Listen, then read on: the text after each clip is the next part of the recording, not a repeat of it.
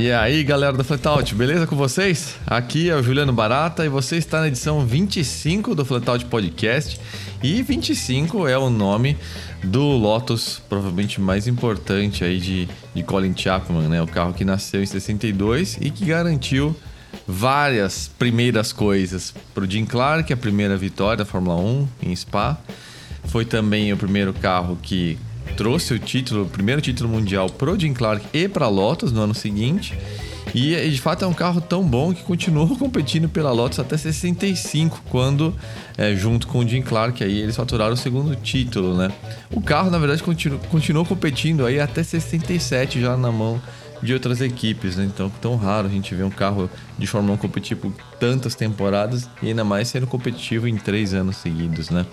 Dito isso, um bom dia aí aos meus amigos Cockpit. E esse aí que vai ser, por sinal, o último podcast do ano. Espero que vocês tenham, estejam gostando aí da, desses podcasts que a gente tem produzido aí com tanto carinho.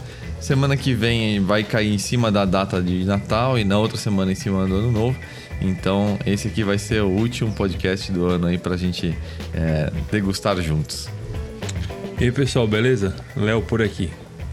E aí, galera, Dalmo aqui. Fala aí, pessoal. Marco Antônio Oliveira aqui. E vamos começar. Antes da gente trazer o assunto da semana, e dessa vez o assunto da semana também a gente decidiu, em vez de trabalhar em cima de notícias e, e, e coisas do tipo, até porque também a gente está aí num, num, numa semana um pouco mais parada, né? É, a gente decidiu é, focar aí em cima do aniversário do Flatout. São sete anos, né? Que vão, vão, vai acontecer daqui a, a quatro ou cinco dias. E então a gente vai falar muito do, do, do, que, que houve nesses sete anos, né? As coisas que foram evoluindo, que mudaram, tudo que a gente passou, mudanças no jornalismo de forma geral, no jornalismo automotivo.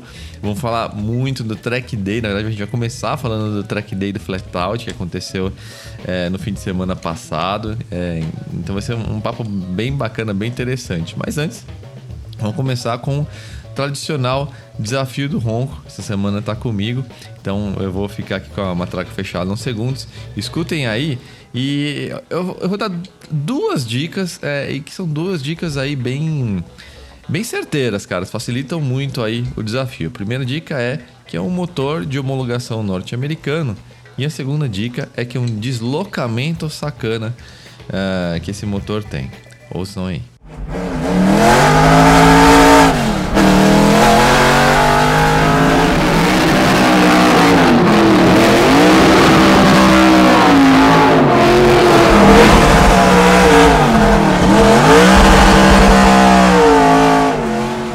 Vale lembrar, pessoal, falando em, em, V8, né? Evidentemente é um V8 pelo ronco, né?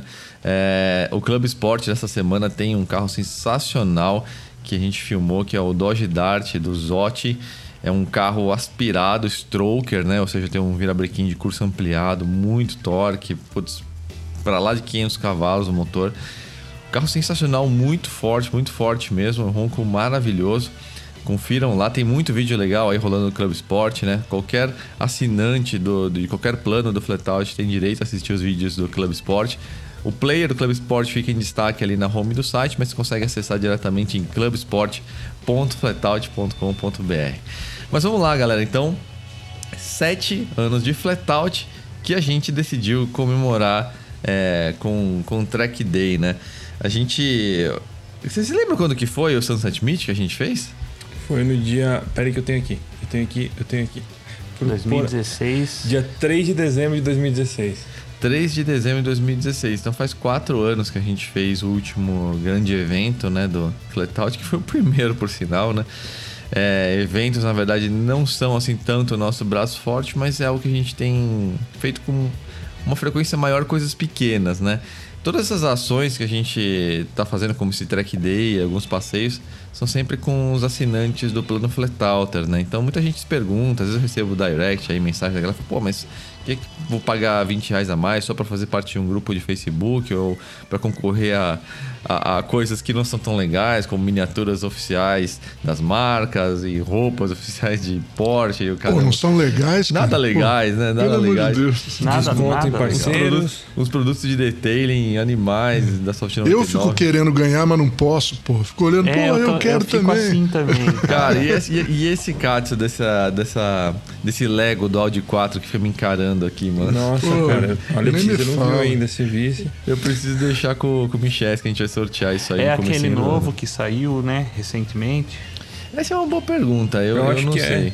A Audi deu de presente pra gente no evento do, do RS4, né? Na hora que eu vi, eu falei, meu, os caras vão pirar com isso aqui.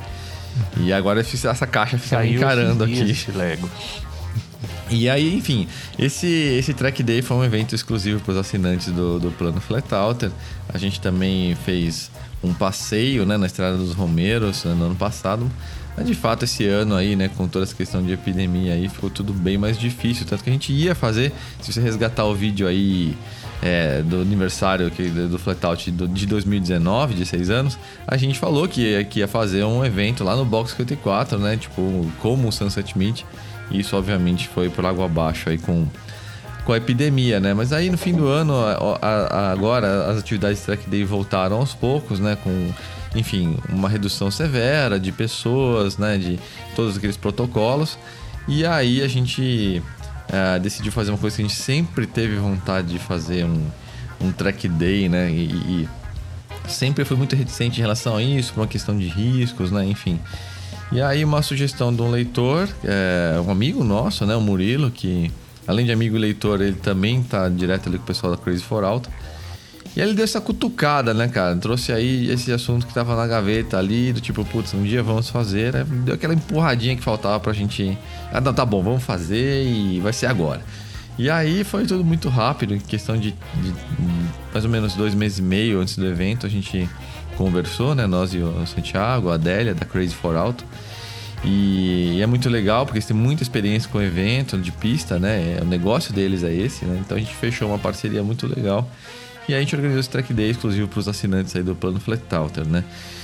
E ele rolou no, no Autódromo Fazenda Capuava. E é lógico que falando assim, né? Então, se você não conhece o autódromo, então fala, "Meu, mas como é que será que é? Como é que é a cara dos carros que eles estão falando? Fique tranquilo, porque ah, no começo da semana vai ter uma matéria de cobertura no site, com uma belíssima galeria de, de fotos. E na sequência, vai, a gente vai ter o vídeo que vai ser publicado no YouTube. Então, você que, que ficou de fora, ou você que nem sabia do evento, vai, pô, mas e aí, agora que você vê como é que foi, vai conseguir ver aí todos os detalhes, né? E, caras. E, e são- lamentar por não ter ido por não ser flat outer, né? Exatamente. É, No fundo, pessoal, a gente. é, nós somos um negócio, né? Pra gente. Quanto mais receita, melhor, evidentemente. Mas não é só isso, cara. A, É. gente, quer, a gente quer realmente fazer um negócio que seja legal pra quem tá com a gente mesmo, sabe? Então. Até por um princípio, né? Pô, quem, quem tá aí é, investindo, né? Conosco merece alguma coisa especial, diferenciada, mas a gente faz isso com muito gosto mesmo, com muito prazer. É. E esse dia, acho que, putz, caras, acho que ficou materializado tudo isso aí que eu tô falando, né? Não, não é um discurso vazio, né? A, a felicidade das pessoas lá. Muita gente que só se conhecia no virtual, né? Tipo, vendo a cara. Nós mesmos, né? Tipo, um monte de, de eleitor que participa do nosso grupo secreto, que também é só para esses, pra esses assinantes. O pessoal que veio de longe, né? Veio de muito longe, Nossa, né? turma, turma de De Joinville, Vitória. de Jaraguá do Sul. Teve o pessoal de teve um, pessoal de Floripa, teve de Vitória, o. Manuel. Teve todo mundo, né? É, não, isso foi muito bonito, assim. Pô, o pessoal que se deslocou de muito longe, Rio de Janeiro também. E, e- e- e- carros que a gente normalmente não vê em Track Day. É um mix, um mix muito legal. Porque o Track Day, de fato, né? Sempre você vai ter ali os hot hatches originais preparados, né? A gangue Sandero RS, né? Teve Talvez uma um pouco até gangue enorme de. Sandero RS. Mas, cara, a gente tinha a Alfa GTV, né, do, do Murad ali, já o carro andando ali. Pô, eu nunca- nunca vi uma, uma Alfa dessas participando de um track day, no máximo uma prova de regularidade, né? A gente teve a, aquela BMW 320 da década de 70, né? Acho que é E21, a geração 72. 21. 2021. Tijolinho. É a famosa tijolinho. Famoso É a tijolinho. primeira série 3. Primeira série 3. Não, carro. Minha série o- 3 favorita. Puta, eu adoro esse carro. Não, e assim, um carro todo feito pra pista. De verdade, assim, preparação Gaiola. forte. Com gaiola, suspensão feita, motor canhão com injeção, indutos individuais, né? E corpos individuais. E ao mesmo tempo a GTV do Murad, o carro original, meu, alto nível. E um M4 de pista, com freios enormes, gaiola também. Virou um tempo absurdo, virou um 31. E tudo que tem no meio disso. Tinha, tinha perua 307. Com o câmbio L4. Nossa, é, tô- assim, porque o barato, acho que isso tem tanta coisa legal que é até difícil de ordenar as coisas, né? Mas assim, é todo tipo de carro, a gente, quando a gente fala, é todo tipo de carro mesmo, né? né? Tinha polo, né? né? Celtinha preto com calota. Cadete GSI conversível. Tinha uma BMW 328 Ipirua, manual, igualzinha a minha, só que preta. Minha Nossa, eu lembrei na hora do seu carro quando eu vi. É do. Acho que é do Léo Porfírio, né? Eu bati um puta Sim, papo sim. com ele, porque me deu uma. Já falei, ah, minha perua. Quando chegou, eu já vi você pulando em cima dela. Que, que tinha KXR e K Sport, difícil, né? Ver esses dois carros juntos no mesmo lugar. Tinha cadete. Tinha, tinha três cadetes, se eu não me engano, né? Tinha, inclusive um conversível, que é, o, que, é, que é do leitor nosso que veio do sul, né? Isso, Joinville. Conversível, cara. Tinha Jetta Variant, Gol Passat, Variant. Variant. Miata, evidentemente. Miata, tipo- né? Up, o Vectra do Daniel da, da Home Garage, que a gente tava até brincando ontem, eu encontrei ele. Ele foi o recordista de voltas, né? Ele deu 69 voltas no Capó. Foi um grande prêmio que ele Nice. fez, né? Aí ele virou pra mim e falou assim: Cara, você sabe quanto tempo que eu não dava Capoava? Ele ficou mega feliz com o evento também, né? Matou a, a fome ali com, com gosto, né? Falou nove anos que ele não, Nossa. não andava na, na Capoava, né? Eu falei, meu Deus, cara, agora eu entendi, cara. Fazer um, pre- um presidiário depois, depois de 10 anos sem, sem transar. Eu falei, cara, mano, o cara mata ali, né? mano? E foi, foi isso mesmo. E, e essa mistura foi sensacional, foi, foi muito legal. É, Você deve ter chegado perto do recorde ali, hein, Juliano? Você ficou, acho que até direto umas 5 horas brincando dentro do carro lá. É, não, rodando. eu não, eu não entro nessa estatística, mas eu, se- eu, eu fui Se certamente. passado reto, tava em Belo Horizonte. né? Eu acho que eu cheguei na, chegaria na Argentina ali. Porque é, é, qual que é o lance pra eu explicar você que, que, que não, não estava lá com a gente? O barato táxi. É, foi o barato. Porque o lance-. O, o lance foi o seguinte: é, a gente descobriu muito rápido que é, esse, nesse grupo né, de, de- dos assinantes pelo Fletal é uma galera assim, de, de, de um nível maduro, assim, né, um nível bom assim, de, de consciência mesmo, sabe? Então. É, é um pessoal que se sentiu à vontade, porque sempre tem aquele pessoal que, que sempre sonhou andar em track day, mas tem um pouco de medo, é um pouco intimidador a experiência na primeira vez, né? E aí, como ia ser uma coisa mais familiar, assim, no sentido de ser um clube de amigos que vai, que vai lá andar. Todo mundo se sentiu encorajado, não, mas aí eu vou, cara, eu vou encarar e, e eu vou. E muita gente veio de longe, inclusive. Então a gente tinha mais de 30 novatos que nunca sequer pisaram dentro do autódromo, nunca sequer é, andaram de carona, nunca andaram num hot lap que seja de cartódromo, né? Então, assim, experiência zero, aquela coisa que você conhece no videogame ou no máximo fez uma estrada de, de montanha, assim, sabe? Uma, uma brincadeira assim mais light e é completamente diferente a dinâmica na pista, né? O que então pra gente foi muito legal, né? Pô, mó, mó honra, né? Levar é, trazer essa galera para participar de um track day, quem sabe boa parte deles vão, vai ficar nesse, nesse, nesse, nesse hobby saudável. Só que aí também é, vira uma responsabilidade. Falei, bom, a gente tem hum, mais de 80 carros inscritos, né? Quase metade é, é composta por novatos. Então, o que, que a gente vai fazer? Num primeiro momento, eu pensei em, em- em, em fazer uma espécie de pace car, né? Pegar aí esses carros e fazer um, um comboio pra galera ir seguindo, desenhando traçado, ponto de frenagem. Mas isso dá certo quando é 5, 7 carros, né? Com 30, vira o caos, né? Então, até por, pelo comportamento de onda de choque, quando chegar lá no, no, no meio da- dessa fila, cada um vai estar freando numa hora, você vai perdendo a referência de entrada de curva, enfim. Não ia dar certo nunca. E aí eu pensei, e fora que atrapalhar a agenda da galera que quer andar já tem experiência, né? Ficar lá uma hora de pista sem travando pra isso. E aí eu falei, bom, então é o seguinte, eu vou levar cada um de vocês comigo, a bordo comigo, pra eu explicar a bordo ah, com vocês como que é a dinâmica da pista, né? E aí a consequência disso é que o carro, esse Civic SI é, 2021 que a Honda gentilmente prestou pra gente, andou das 8 da manhã até uma e meia sem parar. Sem parar. Assim, era literalmente um táxi. Eu fazia isso. Juliano entrava, desceu encharcado do carro, parecia que tinha tomado um banho, cara, de tanto suar. Não, foi e com o maior prazer, né? Pra mim, assim, é, né? macaco que é banana, né? Então, É isso aí, É, isso é a aí. mesma coisa, né? E, e, e o carro não parou. E aí, porra, eu faço um elogio ao carro, porque realmente o carro se comportou como um tanque, assim. Nenhuma, nenhuma mudança dinâmica, nenhum al- alerta, nenhum superaquecimento. E o carro, assim, seguramente deu mais de 100 voltas, né? E todo mundo ficou bem impressionado como que o carro aponta, né? É, então é, é legal, porque muita gente às vezes julga o carro por ficha técnica e tal, mas o carro tem uma dinâmica realmente absurda, né? E aí o que, e o que matou o barato aí, que ele me pediu de voltar pra pista depois, é que é a pastilha, né? E minha culpa meu, eu, obviamente tinha que ter calculado isso melhor, Na minha Mas- vez, cagaram o carro, né? mas, mas era uma coisa que, que realmente podia ter, ter previsto, mas a semana foi tão foi tão corrida, Ah, né? não dá pra prever tudo também, né? É, mas, mas e aí, cara? Que, que, que- que carros lá que vocês gostaram mais? Fala, falem aí sobre a perspectiva de vocês do evento aí. Fiesta espanhol. Eu fiquei impressionado com tudo, porque pra mim foi a primeira vez num autódromo, sim, e, a e o primeiro track day que eu vi, porque eu não participei, eu não, não tava preparado. Mas porra, cara, sensacional. Eu, o, o Fiestinha tava legal também. O, o- eu gostei, obviamente, da perua BMW igual a minha e, da, e da, daquela E21. Adorei aquela E21, pô.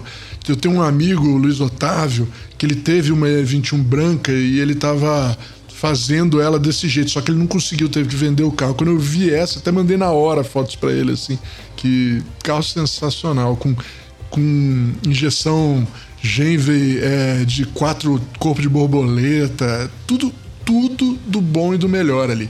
E um M10, cara, puta, que é um, ca- um motor. Esse motor, pra quem não sabe, o motor desse motor aí é o motor que depois virou o motor de Fórmula 1, né? Ele foi o motor do, do que o Piquet foi campeão. É, o primeiro motor turbo de Fórmula 1, o bloco, né? O cabeçote era diferente. Mas é, é esse motor, é um motor que, meu, é, é feito pra isso, né? O carro ficou sensacional, gostei muito. E a- uma observação, esse carro foi o segundo do dia, cara. É, A gente então. pensa no carro clássico e não, sei o que. Esse Não. carro tá muito rápido de curva. Muito, mas muito É rápido. um carro que, se você faz o que o cara fez, era isso que o Luiz Otávio, meu amigo, queria também, provar, né? E teve alguém que fez. E legal isso, porque a gente, eu conversava muito com ele e ele queria fazer isso. Falei, ah, eu quero provar que um carro dessa época consegue andar junto com um carro novo, né? E esse é uma base sensacional pra isso. Pena que aqui é raro, né? Aqui no Brasil é raro o carro. Mas o cara fez, cara, achei sensacional. E também o carro do Muradinho, né? Que o, o mais legal do carro do Muradinho, eu acho que o Muradinho, sábado de noite, pegou pegou a, a alfinha dele, os dois filhos pequenos, ele tem um filho de, de 7 outro de 5 anos, com cadeirão, né? Botou cadeirão atrás na, na alfinha.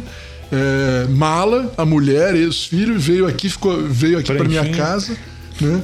Dormiu aqui com pranchinha, né? Pra piscina que ele queria usar e tal. Os filhos queriam pranchinha, mala pra todo mundo, essas coisas de criança. Encheu o carrinho e veio. Aí nós fomos junto pro.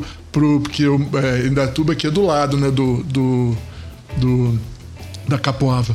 E. E aí ele entrou lá e ficou rodando. Ele rodou pra caramba, né, cara? Le- Levou gente pra andar, o Malafaia pra andar e tal. Ele até me falou depois ontem, é, Juliano, ele falou, pô, cara, eu devia ter feito que nem o Juliano, que com carro antigo, né? Pro pessoal ver também como é que é esse negócio que não precisa ter medo de usar carro antigo e tal. Porque ele rodou pra caramba na pista também, né? Podia ter levado mais gente além do, do Manuel, né? Foi. Quando eu fui pra, pra andar, ele já tinha ido embora. É. É, ele, se alguém chegasse lá e falasse, ele tava levando. É, foi muito legal também. E, e como é que é o comportamento do carro na pista aí, ô, ô Mal? Carrinho tão pequeno, né? Cara, eu achei. Eu andei só de passageiro, né? Eu já tinha andado nesse carro na rua, né? Mas lá eu andei só de passageiro. É, cara, impressionante que o carro faz curva com a traseira, né? Ele. Tipo, ele, é, é, ele entra, quase, quase. Ele não tem aquele negócio de você entrar com a frente aí a traseira dá alguma coisa. Não, parece que ele já entra com a traseira andando pra fora, entendeu? Ela não chega a derrapar, mas o, a- o comportamento é traseira primeiro, sabe? É um negócio que eu porra, eu falei, nunca vi um negócio desse, cara. Que o carro, se olhar o Você vendo ele, né? É, o stance dele é um carro baixo de traseira. Você pode olhar todas essas Alfa GTV, é tudo com a traseira baixinha, né? E aí você entende, cara, a frente, tipo, é, segue a traseira. É diferente, cara. Eu achei super legal. Super. Passei um medinho, né, com o Murad lá naquela. naquela porra. Rebola pra caramba o carro, Meu, cara. eu passei um medinho ali, cara. Não vou mentir. Tanto que eu fui uma volta, só falei, "Mura- uma, uma- ele deu algumas voltas, sei lá, três, quatro, sei lá.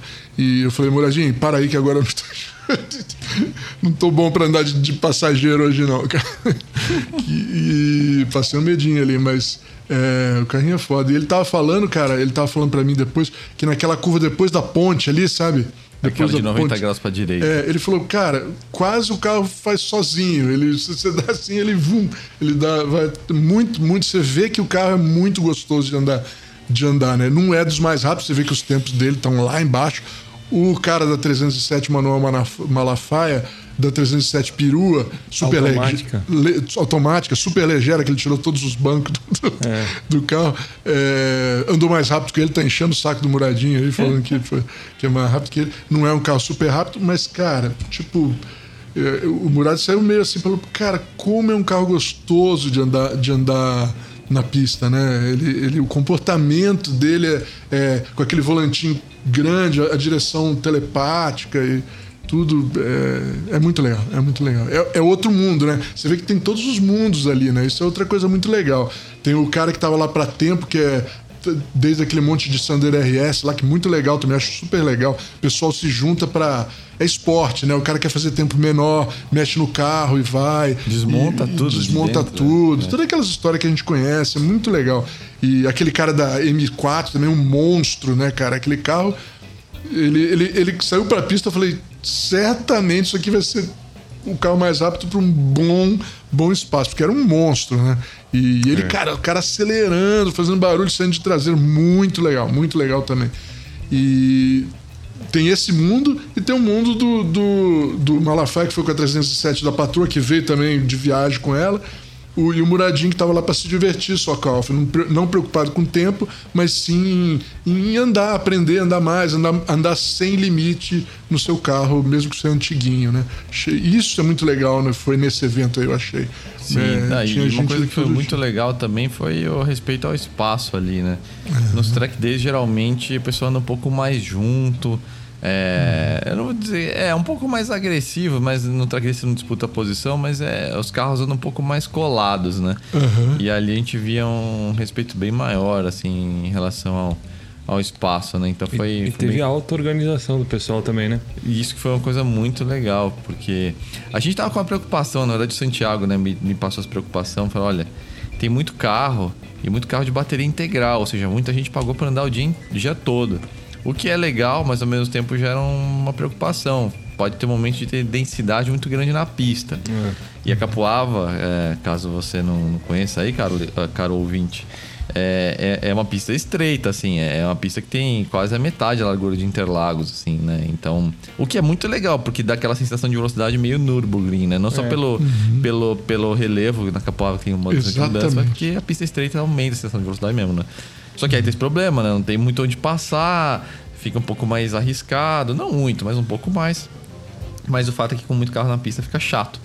E aí ele virou pra mim e falou: Olha, acho que eu vou, eu sugiro fortemente a gente fazer um controle de saída de box para ter uma densidade de no máximo 25 a 30 carros ao mesmo tempo, o que já é até bastante, mas ainda, ainda dá para desfrutar bem. Aí eu falei: Não, tá bom, vamos fazer. Aí eu mandei a mensagem pro pessoal, todo mundo aceitou super de boa.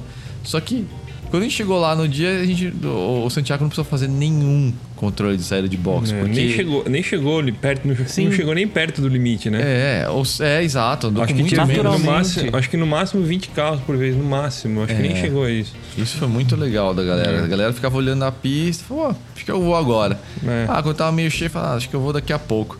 Foi bem distribuído, né? Nossa, foi uma maturidade assim É. incrível. Sim, foi natural.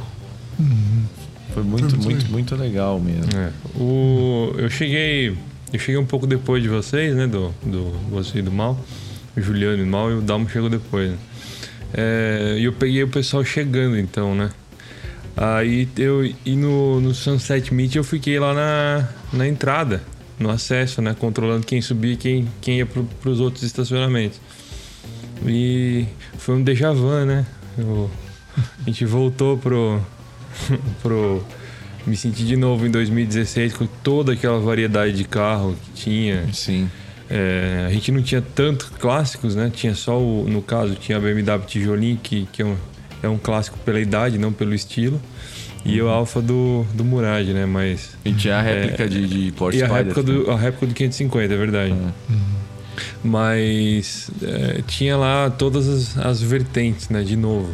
Sim. É, e até Todos os- esqueci, tinha, tinha bastante JDM também. Tinha Tinha, Civic, tinha- tinha, Civic tinha- SI, tinha Civic EK.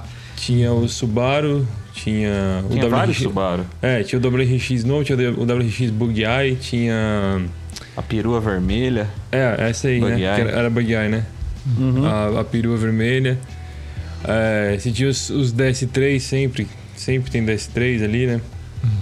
Nos Track Days também. Tinha Mini Cooper, os Hot Hatches em geral, né? Os, O Mustang qua- é, quarta geração. Isso. É, o, o Mustang quarta geração. FN95, né? É, tinha tu- toda essa variedade, né, cara? Que nem sempre. Que nem tinha lá, que é, o- é a materialização do que a gente sempre escreve, sempre a gente fala. A, a união das culturas, né? Gearheads United. É legal isso, né? Porque. É, sempre tem, é, é muito legal. É, discurso pelo discurso talvez seja fácil fazer, né? Mas ali realmente tá provado, né? Tá É. materializado. Isso foi muito legal. E a amizade da galera mesmo. Foi um dia gostoso. Essa que, é a, que foi a real, assim. Tipo, é, É, e a Capova tem esse clima de, de, de hotel fazenda, né? Sim. E a galera leva as cadeiras de. de- Não tem box, fica todo mundo parado, os É. carros tudo junto ali. Tem o, tudo pessoal, é, tem o pessoal que leva a tenda, fica no gramado, o pessoal leva a cadeira, fica lá, caixinha de isopor pra tomar água e, e refrigerante. Refrigerante não sei se podia, mas água. Água, né? É, fica aquele climão de festival, né? Meio. Um lance meio. Nürburgring. Spa. É Spa não, é Foi isso. 24 horas de Le Mans que o pessoal fica acampado assim. É, Tem É. algo disso. É, aí agora a gente fica com um problema bom, né, na- nas mãos, que é queremos mais, né? Tipo, todo mundo adorou. Evidentemente que, que a gente vai fazer outras edições, né? É, e aí a gente tem esse dilema, né? A gente não vai fazer desse evento em si um negócio com grande frequência.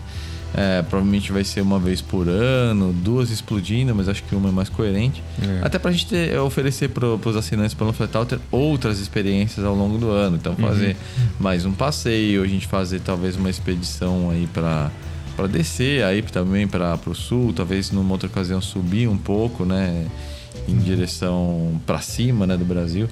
Enfim, é, e, e- mas eu acho que esse é o problema que a gente tem para resolver agora, né? Onde fazer o próximo, né? Porque esse lugar da Capoava é incrível, né? Então, talvez valha a pena a gente continuar lá e, e se a demanda for muito grande da galera, fazer em dois dias seguidos, não sei se é possível, enfim. É, ou Interlagos, que acho que é o sonho de muita gente também, né? O In- Interlagos tem, tem duas questões só que, que, que são complicômetros que talvez sejam contornáveis, né? O primeiro é que é tudo muito mais caro, né? Então viabilizar um evento em Interlagos é bem mais complicado. E a outra questão é, é que lá são boxes, né? Então é são muitos boxes, então fica mais panelinha, né? Fica ali uns, uns grupos de sete carros, oito carros por box. é diferente, é diferente. É diferente, então a gente não sabe ainda o que vai fazer aí, galera. Mas a única certeza que a gente tem é que, que vamos fazer mais, porque foi, foi muito legal mesmo, né? E, e foi muito legal, sete anos, né? Famoso número cabalístico aí, né? Fechar esse aniversário aí com, com um negócio tão ciclo de especial. sete anos, né? É, um ciclo tão. Tão, de forma tão legal assim, né? Porque sete anos de história, né, cara? Acho que é até a hora agora, né? A gente resgatar aí. Vocês- Vocês viajarem aí conosco aí no, no tempo, né? O primeiro podcast a gente contou a história do Flatout, né? É, e o fim do, do, do Jalopnik, né? Ou, ou eu tô ficando maluco, né? Tem uma coisa curiosa, curiosa eu acho, eu acho engraçado até. Cê- vocês, vocês dois, Juliano e Dal, Mal não, porque o Mal não tava com a gente, né? Mas deve lembrar que foi um pouco. Foi, foi um pouco caótico aquele fim de ano, que, é- tanto que a gente nunca lembra qual que é o dia que começou de verdade. O Juliano Exato. Come, o Juliano comenta o podcast e falou ah, daqui a cinco ou seis dias. É, não, é verdade. que não lembra direito qual que é o dia. porque a gente foi. A gente fez um. um Uma força-tarefa, né? Um phasing out, né? Do, foi tirando do. Do, do, do Jalopnik, abrindo o, o flat out. E aí foi bem caótico, porque tem toda essa questão de TI, de se subir um site e ver se realmente fica estável. Eu tava fazendo mudança, lembra? Exato, no meio disso tudo, a mudança e, e fim de ano, né? Cada um com sua vida pessoal ali no, no pequeno caos familiar, Nossa, né? tava, tava foda, cara. Tava foda. E, mas a gente não tinha nem opção, porque era uma, entre aspas, uma bomba relógio, né? Tá, a partir do momento que a gente decidiu, vamos fazer o flat out, a gente tava oficialmente desempregado, né? Tipo, a gente, é, nós trabalhávamos lá no, no Jalopnik, né? A gente recebia o salário bonitinho e tal. A partir de agora, é, não se vira, ou seja... A partir do momento que, que vira um problema dessa escala, cara, você não deixa para amanhã, né, cara? Assim, cada É. dia é um dia a menos, né? Então- Fight or flight. É exato, então, meu, vai ter que ser e vai ter que ser agora, meu. E por isso que é engraçado, a gente não lembra se é dia 22, 23. É, é, de verdade. 23 eu tenho quase certeza que é 23. Eu também. É 23, né? Por que eu sempre falo 22? Porque a gente, porque a gente tem. A gente publicou é, as primeiras matérias dia, dia 22. Não, Ah. é 22 mesmo, é 22, porque é 22. Ai, Você- que o que o que. o, po- o post de inauguração, seja bem-vindo ao Fletal, é dia 22. Eu tô dizendo. É, Acho mas que eu, eu acho que a eu gente- comecei no dia seguinte. Eu acho. É, eu acho que sim, porque as, as primeiras matérias são só minha e do Juliano. Cara, é- enfim, é algo também, vocês estão vendo, é algo, algo em algum lugar aí, algum 22 e torno. 23, o negócio começou oficialmente, né? E, e nesse tempo todo, pessoal, é, não é só a gente ficou mais velho nem nada, muito, aconteceu muita mudança, cara. Não, é difícil até de ordenar, porque o Flatout mudou, né, como modelo de negócio, mas o jornalismo mudou muito também daquela época pra cá. E, e os formatos mudaram muito, né? Então é, é engraçado, né? Porque antigamente, né? Engraçado falar antigamente, mas faz sete anos já, né? É, você precisava de um volume, era, era uma questão até mais de volume do que profundidade, né? É. Só que o Flatout e o Jalopnik sempre primava aí por, por, por um conteúdo aprofundado, né? Então a gente tentava fazer os dois. A gente tinha um volume de produção mastodôntico no, no, no primeiro ano do, do Flatout, né? Eu nem lembro agora exatamente quantas matérias por dia era, mas... Que era um. Eu tenho, por acaso eu tenho a grade antiga aqui. Eram sete por dia. Eram sete, sete por dia, então imaginem. Nossa senhora. Era, muito, era uma produção muito grande, assim, muito, muito grande. E, E é, era só aquilo, era só, só o site, não tinha canal, não, tinha, podcast, YouTube, não, tinha, não tinha Instagram, o Facebook era só pra realmente postar as matérias, como a gente faz até hoje, inclusive, mas não tinha grupo, não tinha nada, né? Ficou muito mais social. É, agora. exato. E, e tinha uma coisa, falando de social aí que o Dal bem lembrou, naquela época, por não ter WhatsApp, não ter, não ter grupo de Facebook, o site, a área de comentário do site era a, a rede social dos entusiastas, né? Então. É. A galera conversava até sobre assuntos que nem tinha a ver com a matéria, às vezes, mas que meio que formava ali amizades, né? Então, Se conhecia pelo username do, do Exato. discos. Isso, isso dá até uma nostalgia, porque hoje fica tudo tão espalhado e, e, e- e tão sem foco, né? O WhatsApp hoje, cara, não, sendo bem franco, vocês odeiam grupo de, de WhatsApp, porque é só lixo, é só forward, é só, é só piada idiota, toda Cara, hora. é, e as mesmas, eu- né? Porque quando alguém acha uma coisa muito engraçada, o cara faz questão de espalhar pra todos. Então fica esse loop, né? De você ver o mesmo GIF, o mesmo idiotice em, seis grupos que você tenta ver, né? E, e tem uma coisa também que o grupo de WhatsApp deixa informação muito volátil, né? Como o próprio Facebook, né? Você perde, né? Alguém, alguém transmitiu um conhecimento importante, uma informação ali.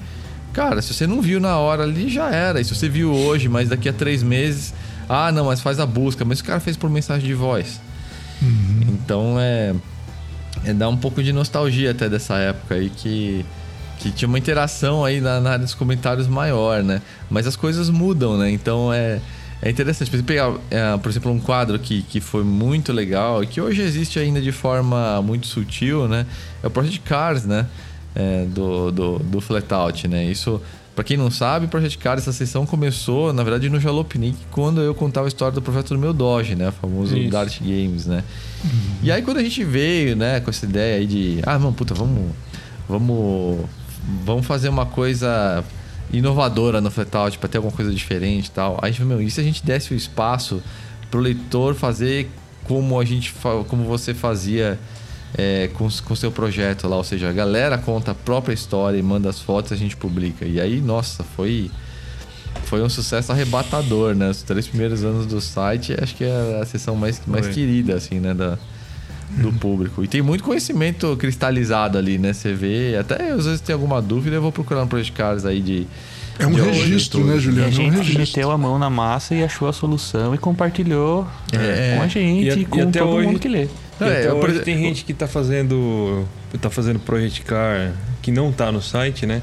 Que acha no site e fala, gente, queria saber se vocês conseguem o contato do dono do carro, porque ele Sim. fez um negócio e eu queria saber como é que é. Sim. Sempre chega e-mail assim. É, vira, vira uma referência, né? É, não, e é muito legal. Essa semana retrasada mesmo, eu tava aí nessa masturbação mental que a gente faz de vez em quando. Eu falei, meu, quão complicado deve ser pra você colocar um Duratec num, num carro? Ah, tem o carro do Adriano Krempa. Eu procurei o É. Project Cars, aí eu li e tal. Falei, pô, interessante.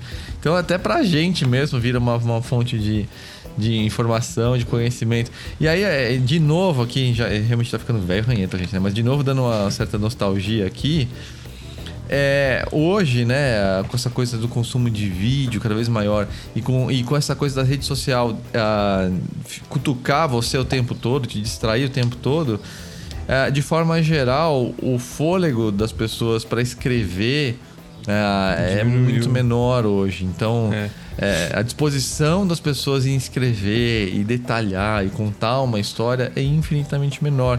Então muita gente ainda sente falta do Project Cars. Fala, Pô, galera, era tão legal. Por que, que vocês pararam? Não foi a Não gente, foi que, gente que parou. parou, né? Foram vocês que pararam de escrever, porque os hábitos mudaram. E a gente. É, e, e teve, a gente teve o boom do YouTube ali durante essa época, né? O Exato. YouTube existe, o YouTube existe há 15 anos, né? Isso, é. Mas o boom dos canais de vlogs e tal aconteceu durante, enquanto a gente já tava com o Flatout, tipo ali 2015, 16, né? Foi. É. Um pouquinho depois, né, talvez 17, que começou a ter canal de tudo. Canal do cara que come pra cacete, canal do pessoal que prova, que, que, que filma, que faz desafio com gato.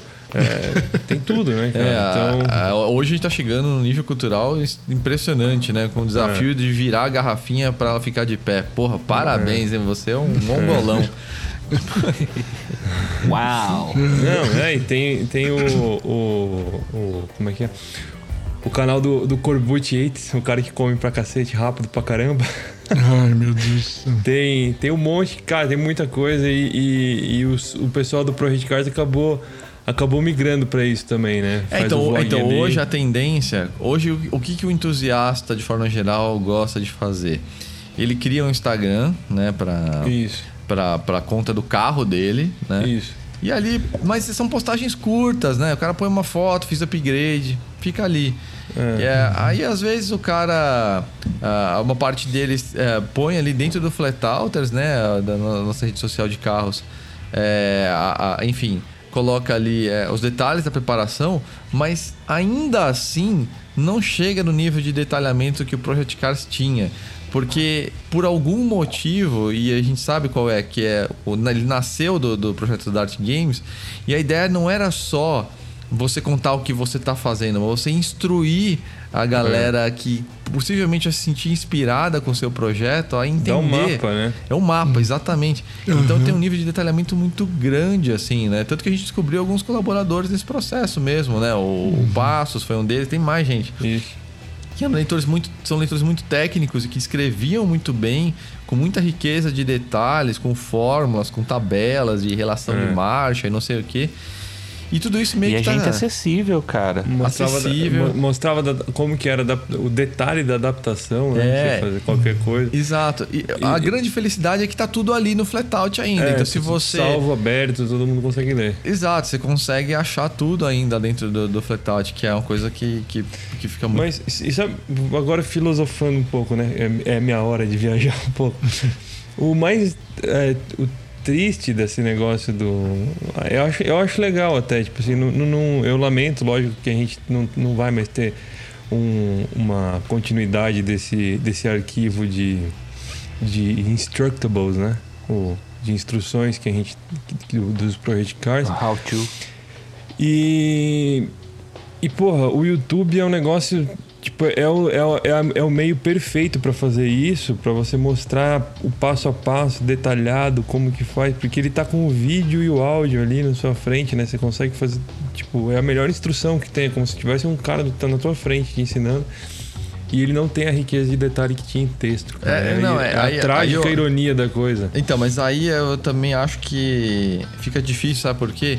Quando o cara vai escrever um texto um, um Project Card, o cara quer detalhar tudo, o cara faz a pesquisa, ele para, aí fala, não, mas será que é? Aí o cara pega ali, abre ali, consulta as coisas e tal.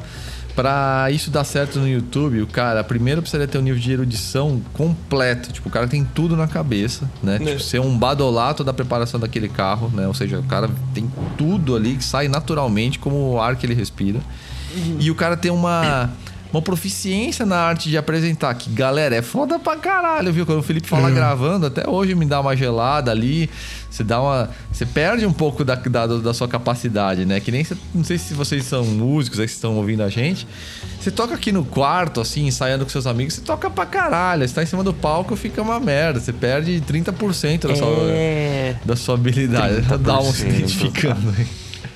Não, mas é, é osso, cara. É complicado, tipo, porque eu sou vocalista. Então, tipo, em casa, nossa, eu falo, nossa, eu devia gravar, hein? Aí chega lá em cima, puta, você perde a voz, você esquece a letra. É osso, É cara. Não é, difícil. não é fácil, não. E Imagine. E é Eu- a mesma coisa com uma câmera na sua frente. E É, a e- pessoa que você tá falando ali. Não, e fora que exige ainda pra, pra um cara fazer um canal de YouTube. Ah, vou falar aqui do meu projeto. Precisa de duas pessoas o tempo todo, né? Um cara filmando, porque modo selfie não dá pra você mostrar muita coisa. E, e tem uma coisa que incomoda, mas que faz parte, que é o preço a se pagar pelo vídeo, é o ritmo, né? Porque é engraçado, mas é, a gente fala, nossa, mas que texto enorme, cacete, né? Aí o cara gasta 10 minutos lendo. Pra contar essa mesma história em vídeo, às vezes leva 25 minutos. Porque você não consegue ser tão conciso. É natural, a gente falando é muito menos preciso do que um texto que o cara editou, ele escreveu pra informação ser o mínimo possível, entendeu? É. Então é, É, difícil um esse- canal de YouTube hoje ter o mesmo nível do Project Cars por tudo isso, né? E o- o Card ele tinha duas edições. Ele tinha a edição do autor e a edição de publicação. É, exatamente. O Léo aí é. é, Acho que Não, e- 97% dos textos ah, foram editados pelo Léo. Então, passava pela edição do autor, depois passava pelo Léo. Então, tinha um, um refino, né? O texto ele, ele chegava mais palatável, porque às vezes tinha É. um outro leitor que tinha o conhecimento, mas tinha dificuldade. É, não de- tinha prática, né? Exato, então É. às vezes o cara fazia É. uma frase de um parágrafo inteiro, cheio de vírgula, fala, mano, precisa É, quebrar isso aqui. né? Ah, muito erro de ortografia, de concordância. Não, beleza. O nosso trabalho é esse, né? É. Do cara, se, um, não. se um cara desses erra algo e, e faz alguma bobagem ali com o português, a gente corrige, beleza. Agora, se a gente faz isso, a gente fica puto com nós mesmos, né? então, é, mas é assim, é, depois de Cars, eu acho que a gente vai encontrar um jeito de, de fazer algo interessante ainda em 2021. É, temos alguns planos, mas vamos ver aí que, como que a, que a coisa, coisa anda aí. Mas acho que vai ser, vai, vai, vai ser interessante. E, e ao mesmo tempo, a gente, em 2014, né, teve aquela viagem que eu fiz para Nürburgring, né? Que eu acho que foi a um- uma coisa assim que, meu, se parar a pensar em tudo o que se fazia na época na internet aqui no Brasil, na, em parte de carros, foi uma coisa muito acima, né? Sem precedentes, cara. Sem precedentes, assim, foi uma coisa histórica Teve- não mesmo, só né? de número, teve a de Le Mans também, que a gente foi, que você foi. é, Contar a experiência, visitar isso, o que- museu. eu não lembro agora a marca que, que levou. Eu tô vou cometer Foi a. Audi, foi a Audi, Foi foi a Audi, né? É, tem, que, tem que citar, né? É, então foram experiências. E essa do Nürburgring, inclusive, foi muito. Foi muito assim. é, nessa, nessa, nessa det- determinação aí de fazer o fletal de ser uma coisa realmente muito acima do Jalop, né? Então. É. Uma coisa que eu, puta, paguei com o meu bolso. Eu lembro na época que a gente tinha o crowdfunding para a empresa se segurar. E teve um ou outro, desculpa eu linguajar, mas um outro retardado que veio falar: ah, você fica usando dinheiro aí da galera para ficar viajando e curtindo. Primeiro que eu tava trabalhando mesmo, né? Foram É, 15 sem noção. matérias que a gente fez em, em Nürburgring que eu fiz. E a outra que, na real, é, quando o Flatout começou, é, eu aloquei a- toda a grana que eu tinha da, da- da- do fim da, do contrato do Jalop na, na infra da empresa. E aí depois que a gente conseguiu se estabelecer, eu peguei essa grana de volta, falei, cara, quer saber? Vou realizar um sonho e trabalhar ao mesmo tempo. E aí que rolou o negócio de Nürburgring, né? E, e foi animal, assim. Acho que se você não conhece ainda, esse eleitor que chegou depois, foi uma série de 2014, tá? Então, se você procurar Flatout em Nürburgring, eu sei que nossa busca no site não funciona às vezes, mas se você jogar no Google, você vai encontrar aí esse índice com, com essas 15 matérias. Então, foi, foi muito legal, né? E aí, de uns anos pra cá, o vídeo foi crescendo, né? E a gente começou o canal, né? De, de YouTube. Primeiro era uma coisa bem simplona, né? Era uma GoPro ali e tal. E eu não gostava muito de falar pra câmera, né? Meio tímido e tal. Falei, mano, vai ter, vai, vai ter que ser. E aí, põe a cara tapa, né? E aí, aos poucos, a gente vem chegando em hoje, né? Com, com quase todo mundo da equipe participando, né? Aliás, o Dalmo estreou aí, né? Nesse, nesse vídeo que vocês vão ver da cobertura É do mesmo. Track Day. O Dalmo entrevistou aí pela primeira foi, vez. foi uma conversa do- boa, hein? Que- O Fábio do, do, do Fiestinha. É, foi uma um- entrevista que nasceu boa. 1.3 e virou Duratec 2.0. É, então foi muito legal isso aí. Então aí, aí- então a gente tem essa transição, né? Porque no fundo, ó, galera, o lance é esse, né? A gente tem que ficar se adaptando, né? As coisas mudam, né? Sete anos, o que a gente fazia na época, o que a gente faz hoje já mudou pra caramba, né? É. Com O tipo de conteúdo também a gente não tem mais. A gente não tem mais a. a a obrigação, não, é, não, não vou dizer que é obrigação, mas a, a- a necessidade, eu não sei, fugiu a palavra exata agora, de ter que produzir sempre o mais rápido possível, na maior quantidade possível, como a gente falou no começo, né? Ah, o conteúdo hoje pode ser mais selecionado para entregar o melhor, né? O que importa de verdade, Sim. o, o conteúdo que você não encontra em lugar nenhum, esse tipo de coisa. É, até porque hoje, e essa é uma mensagem importante, né, do que que é o Flatout, né? Hoje você nunca teve tantos produtores de conteúdo no mundo como hoje. Então se pegar canal de YouTube de carro, tem ah, a galera lembra dos principais, né? O nosso, a Full Power, enfim, das revistas, né? Quatro Rodas, Autosport, né? mas a grande verdade é que tem dezenas de milhares de canais de carros brasileiros, assim, do cara que tem, sei lá, três assinantes e tá só postando umas coisas, os caras que tem uns mil, quinze mil, contando o dia a dia dele. Então é um bombardeio de conteúdo toda hora, em todos os lugares. E aí tem o WhatsApp apitando toda hora. Então qual que é a missão do Flatout hoje? É oferecer uma coisa um pouco mais slow food, né? Tanto no vídeo quanto na- na- nos textos, né? No site. Então é uma coisa assim para realmente o cara degustar, falar, não, vou aqui ter meu momento, né? É. E, então é uma coisa sempre feita com, com muito carinho, né? E, e meio que na contramão pod- do ritmo, né? De hoje. O podcast, inclusive, tem muita gente que. O podcast, inclusive, tem muita gente que fala: não, agora eu vou, vi- eu vou viajar e vou separar pra ouvir os podcasts. O pessoal curte e aprecia mesmo. De, sim, curte, curte essa. É, Enfim, é, o podcast ele abre essa, essa coisa mais espontânea, né, nossa aqui, de, de, de trocar uma ideia mais abertamente, né, sem um roteiro duro, assim, né, então... Falar coisa que não devia, às vezes. É, fala, fala, estamos aqui, né? Estamos aqui de forma mais espontânea possível. E acho que a galera quer e gosta disso, né? Então. E é mais uma frente. Até esqueci, a gente tá usando o podcast e eu falando das coisas que a gente foi mudando e esqueci do, do Catos do podcast, né? Pra Você vê, né? Então, tantas É. frentes que a gente tá hoje, né? Esse negócio do podcast e, e o que você estava falando da, aí da, é, de falar sem roteiro e, e é uma coisa que eu acho que as pessoas estão valorizando mais agora, Juliana. Eu acho que é, verdade, sabe? O cara quer saber a verdade. Ele não quer Personalidade real, né? é, ele não quer saber é, do que. do que. da- por exemplo, você pega. Antigamente tinha muita coisa que você lia em revista que era, era muito o que, a, o que o fabricante de automóvel jogou para o jornalista como verdade repetida. Né? Tinha muito e ainda tem muito até hoje na, internet aí, né? Sim. O pessoal tá aprendeu, eu acho, com, com esse monte Mais de crítico, conteúdo né? é, de ser mais crítico e procurar a opinião verdadeira das pessoas que têm alguma base. Né? É. A pessoa que conhece alguma coisa, que viveu, que trabalhou é, nisso e tem propriedade para falar. Você pode aí, agora você sabe que tu- é- é sempre tudo é uma faca de dois legumes, né? É. Porque o que você falou é essencial e acho que diz muito da- das coisas, como as coisas são hoje. Mas ao mesmo tempo, quando você tem um cara que, que é mais mal intencionado ou menos preparado, o que está acontecendo Ah, sim. muito é hoje da pseudo-verdade. Qual que é o lance? O cara usa linguagem forte. Não, esse carro é manco, esse carro é uma merda. Não sei por que a fabricante faz esse carro e não sei o que. E é o dono usa- da verdade, né? é, usa, cara? usa, usa uma linguagem extremamente forte, né? É, é, e, e muitas vezes sem base para você, base técnica para fazer essa crítica. Então o cara tá, tá metendo opinião ali sem freio.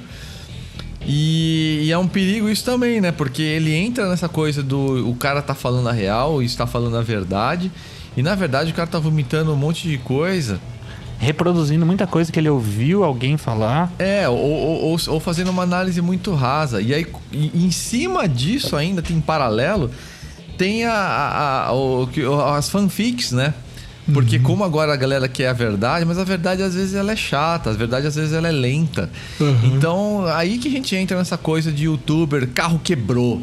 Nossa, meu, o cara põe ali, faz um thumbnail ali com o cara com cara de choro, tipo uma setinha gigante ali e tal, não sei o que. Quando você vê. E os emoji com quando carinha. você, é, quando você vê, mano, o cara, um cara ali deu um totó ali que fez um risco no para-choque do cara. Ah, o carro quebrou. Falando, puta, nossa, fudeu, não sei o que. Falando, não, puta, sei lá, é, ferrou uma vela, entendeu? Então, é, es- essa é uma droga. Então, hoje a gente tá vivendo a era do clickbait com uma consequência também da, da, da galera ter essa sede por pelo que é mais espontâneo, né? Então qual que é o lance? O produtor de conteúdo sabendo disso, ele começa a manipular o- a- tanto os fatos quanto as circunstâncias para para valorizar, para dourar a pílula ali, para parecer mais É. interessante do que realmente é, né?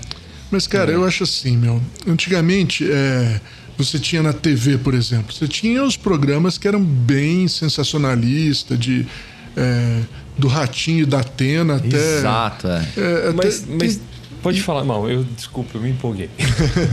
Não, é, e, e- e tem isso. As pessoas. É, é, um- é uma curva de aprendizado, eu acho. Né?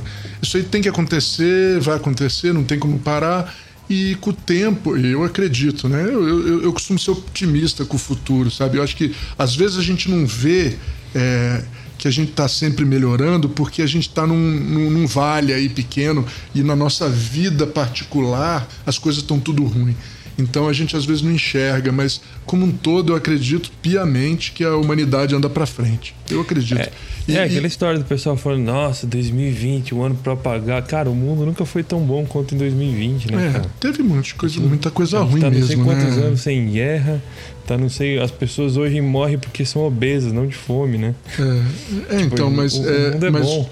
mas o, o- às vezes é ruim individualmente, né? É, E- você tem a, a sensação de ser ruim, mas, E- pô, é, ruim era E tem muita uma- coisa ruim também. Tem muita coisa ruim acontecendo É lógico sempre que e tal. tem, eu não tô falando que o A mundo- própria- que o mundo é o Mas eu próprio digo assim- A gente falou tanto de Facebook, WhatsApp, o próprio adoecimento da sociedade, enquanto ninguém fizer nada e, e não tratar essas redes sociais como vícios de fato, até porque existem departamentos dentro dessas empresas feitas para te causar estímulos de deixar viciado nisso.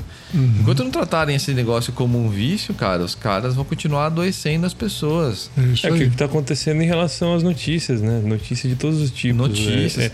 É, é- é- ela é feita. A, a- a mídia virou agitação social, né? Mas cara? o que Não me é- preocupa quando eu falo de redes sociais é porque a- a- afeta a sociedade como um todo, e especialmente os adolescentes. A- a- É. O índice de depressão entre os adolescentes hoje é alarmante. E não tem nenhuma relação com o trabalho, até porque essa molecada não, não trabalha, né? Geralmente o primeiro emprego vem lá pelos 15 a 18 anos, né? Mas essa molecada mais, mais essa fase entre criança e pré-18 anos, assim, é, tem uma quantidade de- enorme de, de- de- dessa molecada aí, dessa moçada aí com, E tem com relação depressão. com a internet, né? Com as redes sociais em específico, com, com, com esses mecanismos todos, né? Que, que, que se É. criaram, que, que deixaram as pessoas extremamente vaidosas, extremamente fúteis. E, e um mecanismo E- que valoriza. é, Permanentemente alerta com as coisas que estão acontecendo e que vão mudar a sua vida. Não, não, e essa coisa também da, da vida perfeita, né? Porque na, É. na- nas redes sociais todo mundo só posta, Todo só mundo posta é o que perfeito. melhor, né? E, e muitas É. vezes fabrica algumas coisas, né? Ah, faz uma foto com pose ali no mar, que tirou a foto em 2018, mas foda-se. E põe lá uma, uma frase de efeito como se fosse um- uma pessoa extremamente esclarecida, bem resolvida e determinada e tal. Geralmente isso, isso, isso esse é uma, quando uma pessoa precisa fazer isso é, um- é uma indicação clara de que ela não é isso, né? É, enfim, é, é bem. Eu acredito no que você falou aí. Só que foda, né? Porque eu fico preocupado, assim, eu vejo até entre os nossos leitores mais jovens, assim, muita gente postando sobre. De vez em quando posta, né? Quando. Acho que quando o negócio tá feio mesmo, né? É, sobre depressão, fora as estatísticas que aparecem aí, né? Então é foda. Não, é difícil. sim. Minha, minha Mas- esposa, minha esposa é psicóloga e vou te falar, tá realmente impressionante. Tá realmente impressionante. Então, assim, pela juventude em especial, eu tenho uma preocupação.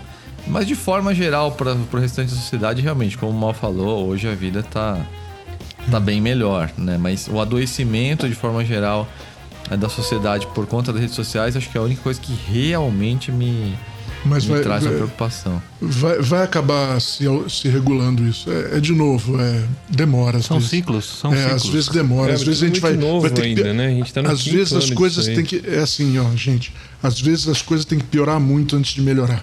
sabe? É, isso é um fato. É, é, às vezes a gente tem que chegar no fim do poço para começar a subir de novo em alguns, algumas coisas. É, é- é isso que eu tô falando. A nossa vida, às vezes, é meio pequena pra gente é, mensurar esse negócio da humanidade melhorar ou não, entendeu? Sim. Então, Não, E tanto que, assim, é um assunto que ah, você, ouvinte, sabe muito bem, é, mas a gente tem aqui uma, um, um código interno, por exemplo, para evitar qualquer coisa que vá na direção de, de política, porque hoje, por exemplo, a gente está com.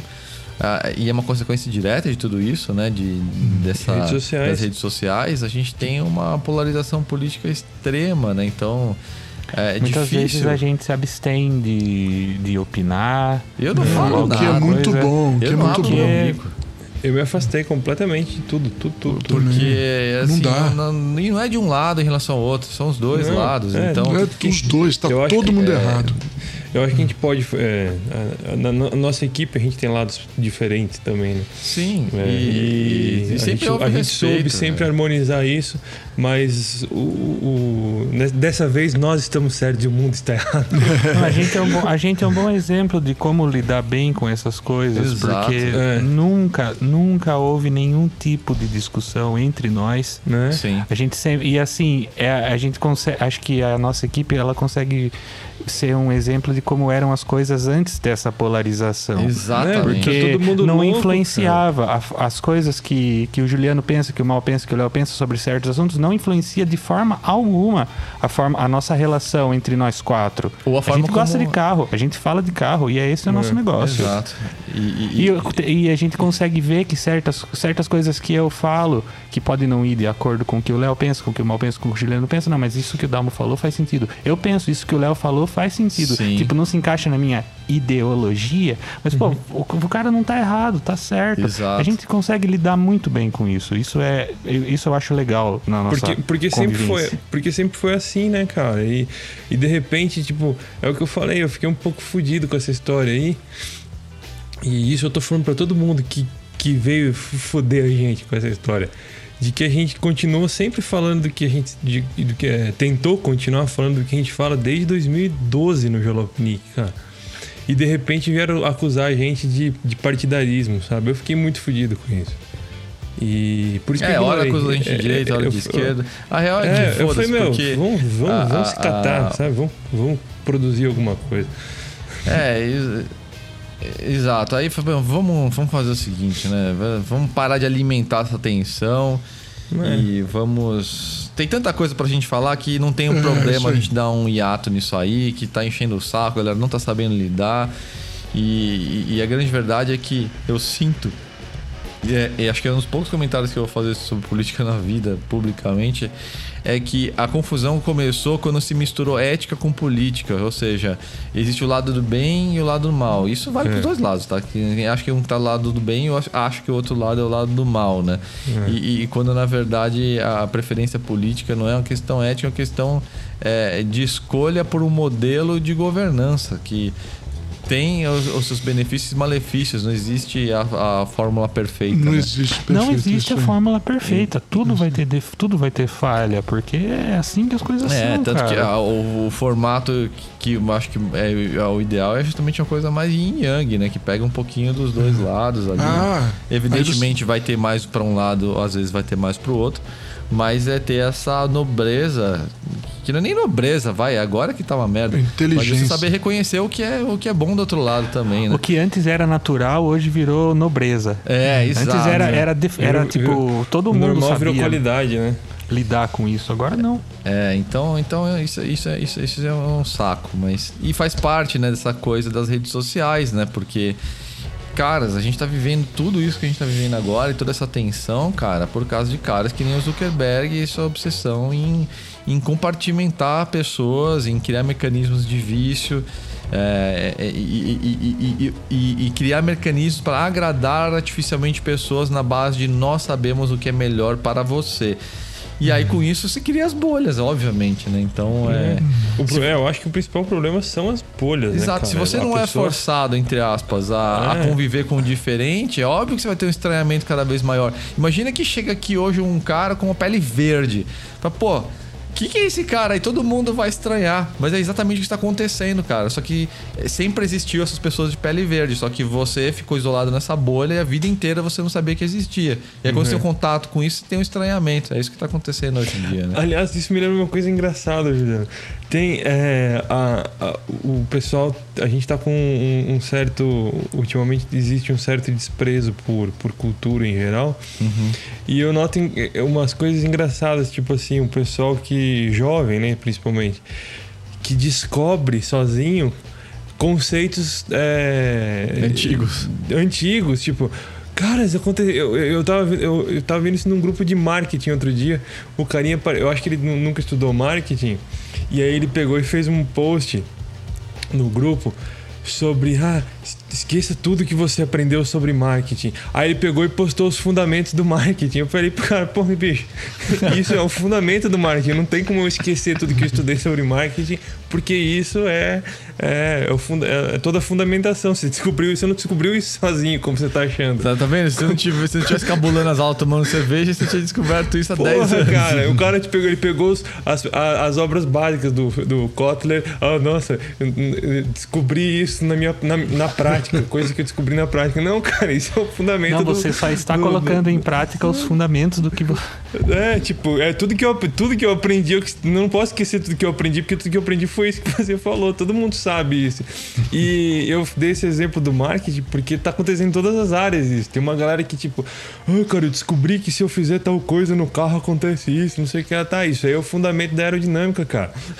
Sim, sim, é verdade. É, Tem- são, são coisas. É, é engraçado isso, porque. E é coisa das redes sociais, as bolinhas deles, né? Eles ficam nas bolinhas assim. Aí cada, cada bolha tem as suas, a sua realidade ali, né? Seu dia a dia, suas verdades, suas, suas mentiras. Aí quando entram, o, o cara consegue. Ele por acaso escapa da bolha e vê uma coisa da realidade, ele, nossa, eu descobri isso, cara.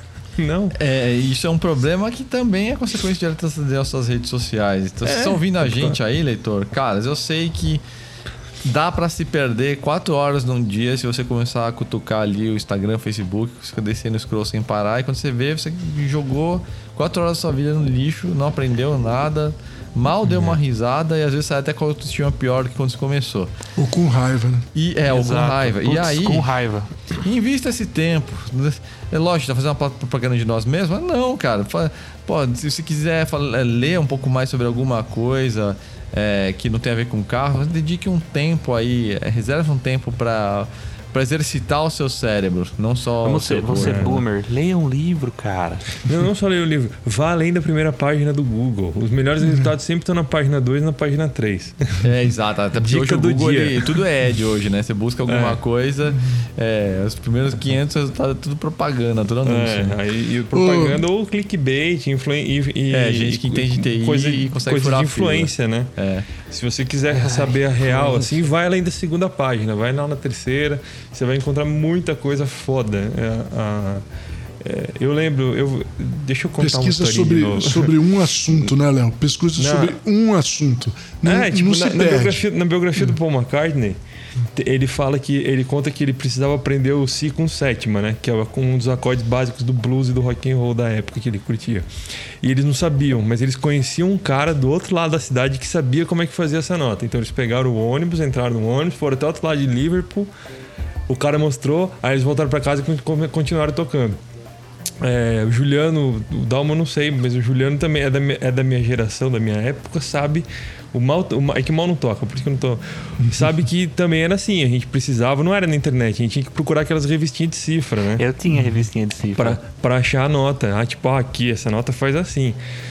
E, e a gente tem internet hoje, puta, é, é- tá tudo ali, cara. Tá tudo, tudo, tudo ali. Tá tudo e, ali. E nunca. E, e, tipo, meu, procurem, é só. Tá ali, tá na sua frente, na sua cara, bicho. Não vai além da, da primeira página, né? Você consegue aprender tudo, tá tudo na internet. Eu, eu, eu voltei a estudar música recentemente com coisas de graça da internet que eu nunca Sim, imaginei ter. eu quero, eu quero montar um setup de pedal com base num vídeo que um cara fez. É, acho que hoje o problema é foco, né? É o cara foco, vai é- é abrir muito- ali, mas já tem outra aba aberta, aí tipo, buzina a aba ali do, do WhatsApp, o desktop, não sei o que. Quando vê o cara já esqueceu ali, tipo, ah, pô, não, esse vídeo também vou ver. Aí o cara tem com 15 abas abertas ali, né? É, e perdeu o foco. 15, amador. É, ah, não, pô, tá chato, vou botar uma música aqui também pra ler e tal. E aí fica aquele bombardeio de estímulos ali, no fim o cara ficou É, ali na. Isso, isso, isso já é um problema antigo, que eu lembro que eu tava na faculdade, ainda o pessoal falava disso, que eu, eu terminei a faculdade no- no- na época que começou, começaram as redes sociais, né? Foi uma das últimas coisas que eu estudei na faculdade. É que, que, pra quem não sabe, eu estudei publicidade, eu não sou jornalista de informação. E os caras falavam que o, o problema é que a gente tá com uma geração, tá surgindo uma geração que sabe, sabe muito pouco sobre muita coisa, mas não sabe muito sobre nada. Sim. Então, já é um problema antigo. Isso já tem 10, 12 anos que tá vindo uma geração Ô, dessa. pessoal. uma geração supostamente multitask, muito né? conhecimento pessoal. superficial, mas muita coisa superficial. É. É. É, o, o resumo, galera, agora amarrando de volta para os sete anos do Flatout, olhando para frente, é o seguinte: nós vamos continuar sendo o porto seguro de vocês. Então, a, hora que você quiser procurar aí um sobre determinado assunto, você quer ter Com esse aprofundamento, momento com né? aprofundamento ali, mas de uma forma que você consiga consumir também, que não tem uma erudição exagerada e tudo mais. É, é- esse é o nosso DNA e vai continuar sendo, seja formato que for, seja por escrito, seja em vídeo, seja qualquer outra coisa que vão inventar no futuro. Então vocês dificilmente vão ver a gente fazendo desafio da garrafa e coisas e coisas do tipo. E, e é, e é essa a nossa proposta, essa a nossa missão, né? Então é, os formatos podem mudar, os quadros mudam, né? Tanta coisa legal que deixou de existir, mas tanta coisa legal também começou a surgir, né? Como o próprio Clube Esporte, os quadros dentro, dentro do site, né? O Flatout Street, Flatout Classics, toda a sessão técnica que é- que é tão tradicional, as nossas histórias, enfim. E coisas que a gente nem sabe ainda que vai fazer. Exatamente, a gente tem essa Sempre missão nessa de ir mesma atrás pegada. do conhecimento, desmontar ali tudo e, e- e trazer para você da forma mais bem apurada possível. Então, essa é a nossa missão. Se a, a sociedade mudar e a ponto de, de a, cara, a única coisa que as pessoas querem agora são coisas de 5 segundos e não sei o que, muito provavelmente vai ser a hora que a gente vai, em algum momento, parar o que, do que estamos fazendo, porque eu não aceito, e acho que nenhum de vocês também aceita, é, se submeter a, a deixar de fazer as coisas da- do jeito certo para agradar, é, em nome do detrimento, conhecimento, ou enfim, de uma formação de qualidade, né? É isso aí, bem dito, Juliano. É. Então, então é isso, pessoal. Assim, é, saibam Concordo disso. também. A nossa missão continua, a gente vai continuar fazendo. É, o que a gente faz faz bem, né? A Ou melhor, da forma que a gente tenta fazer da melhor maneira possível todos os dias. É, independentemente de qual que seja a tendência aí. Aí as tendências a gente vai atender em que tipo de formato. Mas a missão do conteúdo, ela, ela é a mesma, né? É, maneiro. E, cara, é a, a gente tá passando de uma hora aqui de podcast. É, eu queria agora, a gente sempre tem as matérias de destaque da semana, né? E, e tudo Já que mais. estamos falando em conteúdo, né? É, já que estamos falando em conteúdo, bem, bem lembrado. é, dessa vez, é, eu pedi pra pra todo mundo lembrar ali, e pode acontecer um pecado aí de alguma coisa legal ficar de fora, mas queria que cada um de vocês trouxesse aí a, a favorita do ano, a matéria que vocês mais gostaram de, de fazer. Até pro nosso lei- leitor sentir isso, falar, mano, deixa eu ver esse, esse negócio que o cara curtiu tanto fazer. Então mandem bala aí. Vamos na, na, na ordem clássica aí. É, que Posso começar? esqueci. Começa aí, Léo. Traga a sua aí. Ou se for as, né? Não, função. Na verdade, é uma matéria e uma série, né? A matéria é a como a pandemia pode revolucionar a, a mobilidade, que foi o desfecho de uma matéria que eu escrevi em 2014 e reeditei em 2016. Foi quase um vidente nessa aí. Porque é, eu- eu vou demorar um pouquinho pra falar, mas é, é- eu prometo que vai valer a pena. Em 2014 eu escrevi é, essa. A gente tava pensando sobre radares, sobre mobilidade, ônibus e tudo mais. E, e eu cheguei à conclusão, depois de ler muita coisa, e, e- que eu sempre fui interessado por trânsito, né? Trânsito mobilidade. Eu comecei trabalhando no departamento de trânsito com 18 anos. E, e eu, cheguei, eu apostei, né? Fiz um palpite, uma, uma previsão de que o, o problema da nossa mobilidade não era os modos de transporte que nem eles estão, que nem todo mundo tenta vender pra gente, mas a motivação dos nossos deslocamentos, né? Por que, que a gente quer sair de casa? E eu terminei o texto dizendo que a gente está vivendo uma vida do, da Revolução Industrial, pós-Revolução Industrial, aquela de ir todo dia para o escritório, voltar para casa, levar a criança para a escola, voltar, comprar no supermercado e voltar, sair de casa o tempo inteiro para coisas que a gente precisa, né? não só porque a gente quer. E eu sugeri que a solução para a mobilidade, para as grandes cidades, congestionamentos, pode ser uma mudança na forma que a gente vive. O trabalho remoto, as compras online, eh, as validações e certificações digitais né, que, que, que, eh, dispensam a gente de assinar papel, de ir no cartório, esse tipo de coisa. A telemedicina que a gente viu. E de repente veio uma, uma pandemia que, que, que a- a- toda, toda crise acelera processos, né?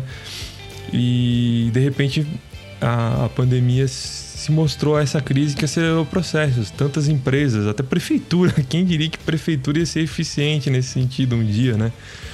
De, de acelerar um processo que colocou um monte de gente que não precisava ir no escritório trabalhando no home office. É, eu não sei se isso é saudável ou não, mas é, a- a- analisando pela mobilidade, é, a gente mudou, mudou esse, quebrou um paradigma, né?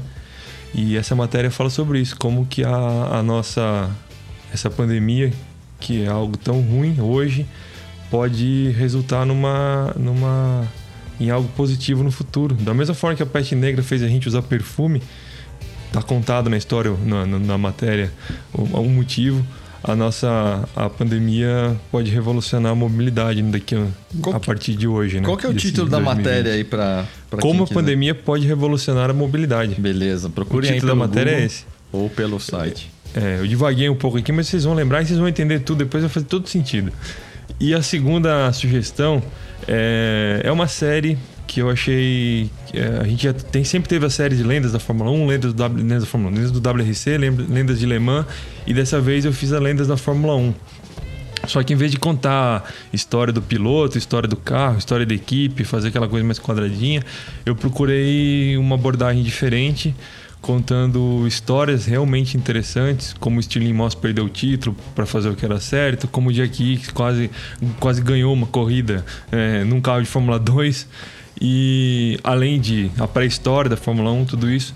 Então é uma série com. Acho que ela tá com 10 ou 12 matérias já. Eu vou fazer ainda mais duas, porque o ano acaba agora, daqui a duas semanas.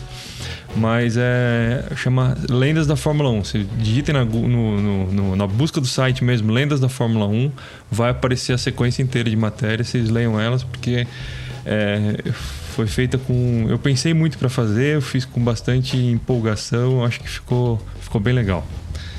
Lendas da Fórmula 1. Então eu vou pegar aqui as minhas matérias favoritas. Foi difícil escolher, eu vi na, na página de autor lá que eu tenho 800 e poucas páginas de matéria minha no site desde o começo. E nesse, só nesse ano, pelo menos aí 50 páginas. Então é bastante coisa. E assim, eu sou um cara que gosta, gosta de apreciar pessoas fodas. Pessoas que fazem coisas fodas e entram para a história. Então eu escolhi duas matérias recentes que eu fiz que uma é sobre a Lillian Bland, a primeira mulher a projetar e construir um avião. Que ela chamou o avião dela de Mayfly, que é uma efeméride, que é um inseto que vive 24 horas só na, na fase adulta e morre para se reproduzir. Ela fez essa piada porque o pai dela disse que ela nunca ia conseguir voar. Ela não só conseguiu voar, como ela foi a primeira que construiu seu próprio avião. E assim, é uma história que fica esquecida. Todo mundo lembra da Amelia Earhart, que foi a primeira que voou de fato, mas ninguém lembra da Lillian Bland, que ela era tudo menos blend, que blend em inglês é sem graça, né? Mas ela definitivamente não era uma pessoa sem graça.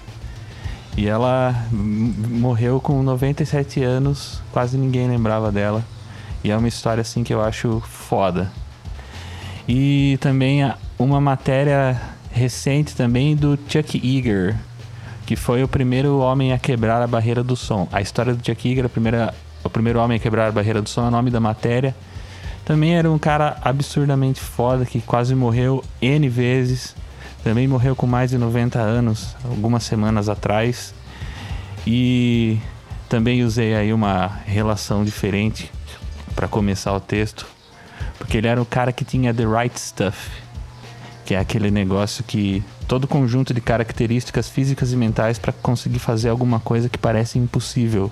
Inclusive é uma história que virou livro, virou filme e é fantástico também. Cara sensacional. E tem mais uma matéria que eu gostei muito de fazer. Eu falei que eram duas, mas vão ser três.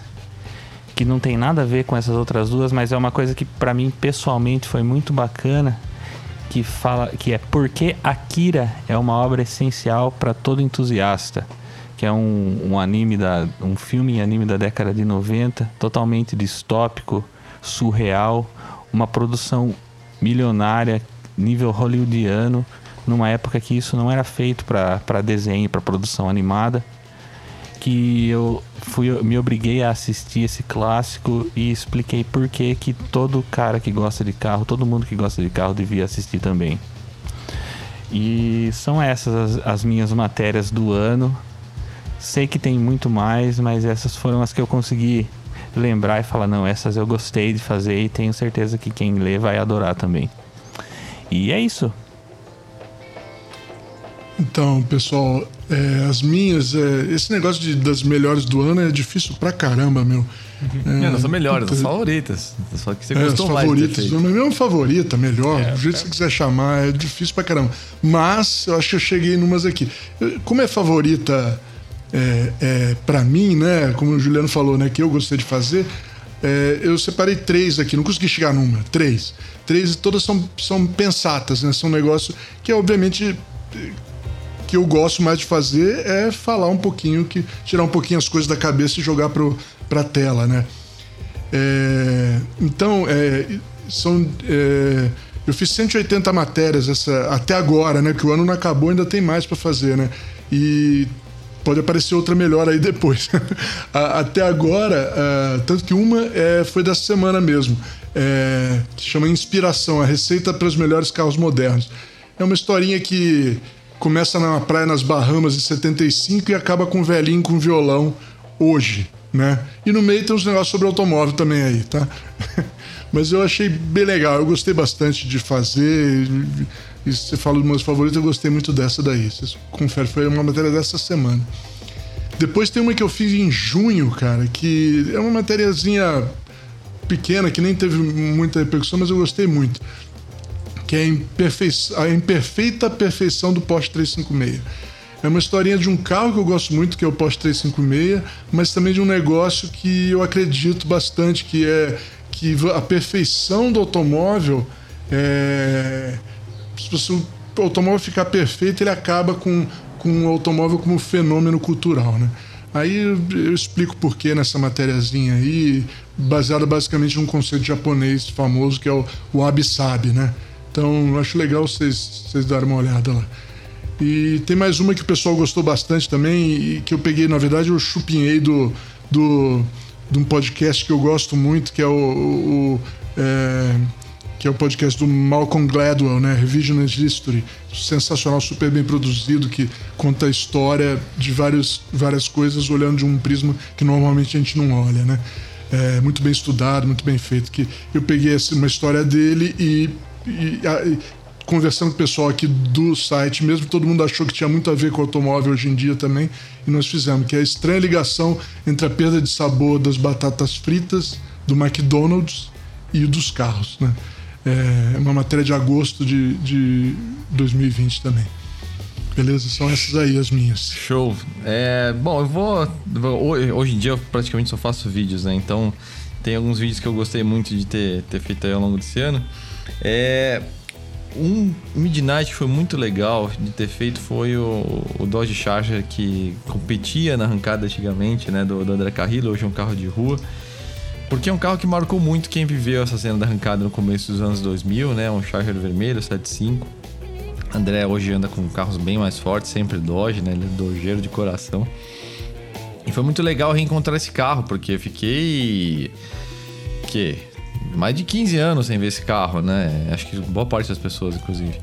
Então foi, foi emocionante poder rever esse carro numa circunstância completamente diferente, né? Eu, na época, mais um moleque lá na arquibancada de Interlagos, torrando no sol, vendo esse carro acelerar e tal, e sonhando, né? Com... Eu já tinha um Dodge, inclusive, na época. E, e sonhando, quem sabe, deixar meu carro mais ou menos como aquele e tal. Na época eu tinha, né? O Dodge. E aí reencontrar esse carro e o André numa circunstância completamente diferente e, e, permitir que ele contasse a história que eu mesmo tinha curiosidade de saber, né? Então foi um misto de, de, trabalho e prazer muito grande, né? E outro que foi uma mistura de trabalho e prazer, todos esses aqui são, né?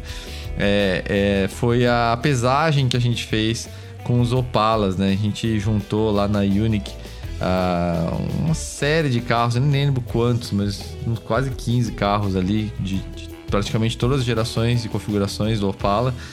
E a gente tirou uns mitos ali, né? É, tudo bem, alguns carros eram 100% originais, outros tinham uma roda diferente, um coletor de escape, mas a gente sempre pontuou ali o que cada um tinha diferente. E foi bem legal, assim, a gente quebrou vários mitos, né? A galera falando, não, que o Opala é pesado e não sei o quê. E os carros eram muito mais leves do que a gente, que a gente imagina, né?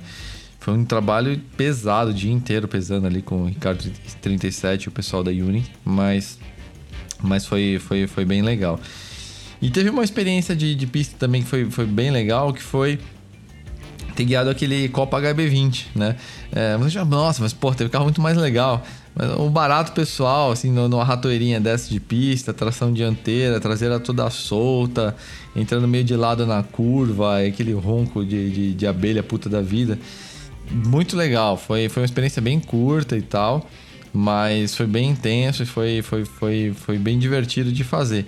E teve também aqui, para encerrar a série, teve uma pauta aqui bem inusitada aí que, que eu fiz com o Mal, que é aqui o do Virtus, MSI contra o GTS, né? Uma. É, que conta também a história de como é importante às vezes você estar tá de cabeça aberta, porque o Mal ele sugeriu essa ideia e no primeiro momento eu falei, cara, mas não. Estranho, cara, são carros de propostas diferentes, né? O que a gente. O que, que a gente. O que, que a gente uh, uh, vai realmente contar nesse vídeo e tal, não sei o que. Tá, deu uma esfriadinha a ideia, né? Mas depois eu voltei atrás, falei, não quer saber? Vamos fazer. Tipo, o, o fato de eu, de eu não entender foi um estímulo pra gente fazer. E foi, foi divertido pra caramba. São dois carros completamente diferentes e a gente descobriu que até em vários sentidos o MSI, né, o basicão manual, ele tinha mais a oferecer em termos de, de, diversão e envolvimento com o motorista do que a versão esportiva GTS, né? Que obviamente é um carro superior, né? Em várias coisas, mas, mas no, no, no, no termo mais clássico do entusiasta, realmente o carro, carro prestou, prestou um serviço muito, muito legal. Então, acho que com essa lista toda aí, galera, tem bastante coisa aí pra vocês procurarem aí. E, e, e, e, degustarem esses conteúdos sabendo agora que pra gente foi um, foi um grande prazer é, ter produzido eles, né? E... Ô Juliano, Oi. Juliano, diga. É, ajudou a te, a te empolgar a fazer a matéria porque o, o, o Vitor GTC pegou era branco, igual o meu que era branco também. Além disso, né? Além disso, né? Porra, além Era muita coincidência. Porra, né? branco, né? Tem que fazer, era o, era o sinal dos deuses, né? Os dois eram brancos, né? Com certeza. E, é, bom, disso dito, a gente tá quase uma hora e meia de podcast, mas é o último do ano, né, galera? Então acho que vocês não vão achar ruim, porque vão ficar duas semanas aí sem, sem ouvir nossas matracas aí. Ele ia ser mais curto, segundo suas palavras. É, isso que eu pensei. eu falei assim, ó, pros caras, assim, ó, galera, vamos fazer um negócio meio monocrom monocromático, monotemático. Eu acho que vai ser mais curto, né? Mas vai ser legal. Vamos fazer um negócio mais freestyle, fala meio que vem na cabeça e tal. No final o negócio tá virando quase uma duração de um grande prêmio aqui. Né? É um álbum duplo. É um álbum duplo, boa, bem lembrado. É, falando em álbum, vamos pra, pra Rádio Flatout, então. É, agora para as músicas que encerram aí as nossas sugestões de, de 2020. É, começando aqui tradicionalmente, eu trazer uma música. Geralmente eu trago músicas mais agitadas e tal, mas é, semana tô numa pegada mais, mais slow e tal. É, então eu vou, vou, sugerir aqui um, um, cara lá da Califórnia, músicas mais, um pouco mais alternativas, meio rock, meio folk, meio country alternativo. O cara chama Cass McCombs, é a música que eu tô sugerindo para vocês, chama Low Flying Bird, é de 2016. Putz, eu acho um som animal para viajar mesmo, seja viajar no quarto com luz apagada ou numa viagem aí e tal. E ela ela, é, o Spotify me lembrou dessa música porque ela tá na lista das músicas que eu mais ouvi nesse ano. Então, então é um som que eu, que eu gosto bastante. Não conhecia o, o McCombs, na verdade ele surgiu numa sugestão de algum álbum que eu tava escutando. Eu falei, mano, para, pera aí, deixa eu ver esse cara aqui. E aí foi puta legal pra caramba. Então esse álbum Mandy Love aí é. Eu recomendo bastante aí, é bem legal.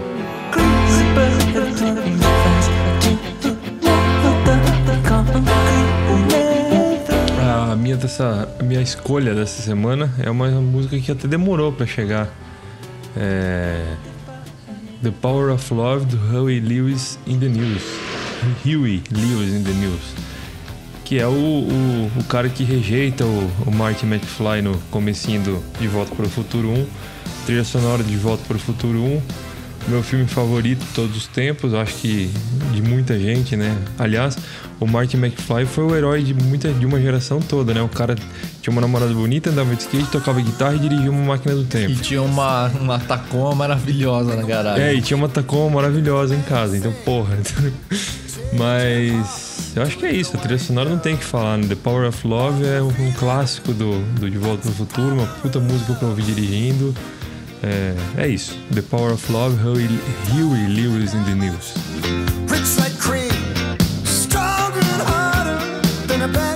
A minha música foi, foi difícil escolher porque eu falei, putz, a última música do, do ano. Fiquei será que eu pego uma que é minha cara ou pego alguma novidade? Resolvi pegar uma novidade, uma música nova, que é uma, uma banda que eu descobri esse ano. Muita gente descobriu, na verdade, é uma banda de post-punk da Bielorrússia chamada Moshat Doma. Eu tento fazer o sotaque Moshat Doma. Que a música chama Tantsevat. Que essa banda ela existe desde 2017. Muita gente compara ela com, com Joy Division e outros nomes. O New Order, do, outros nomes aí do post-punk. Só que eles têm uma influência bem bacana de synthwave no som. É um negócio bem, bem dark meio, meio depressivo, estilo os blocos habitacionais da União Soviética. Inclusive a capa do álbum que chama Floors. Eu não sei pronunciar o nome desse álbum em russo, que é uma escultura brutalista. É um som dançante, só que a, o, o, nome, a, o refrão fala eu não sei dançar. E é uma música que ficou famosa com com memes e tal, mas é uma banda bem legal, muito, muito mais do que os memes que rolou por aí. É um som bem anos 80, uma pegada bem eletrônica, bem soviética, bem legal. E ouçam aí. Tansevat, Tansetvat do Mosha Doma. Eu descobri essa banda justamente com um desses memes, que é dos morceguinhos dançando. E acho que É, os é a gatos dançando naquela festinha colorida, É, assim. mas, mas foi, foi, foi bom. Mas essa música é interessante, cara. Eu descobri também meio nessa base. Então o meme acabou fazendo um serviço também, né? Fez, fez, e tipo, é muito bom o som, cara. É bom mesmo. é- a banda toda é boa. Se, o- se o cara curte Joy Division, o cara curte New Order, o cara curte um Synthwave, ele vai, vai gostar. E provavelmente muita gente já conhece, mas tá aí.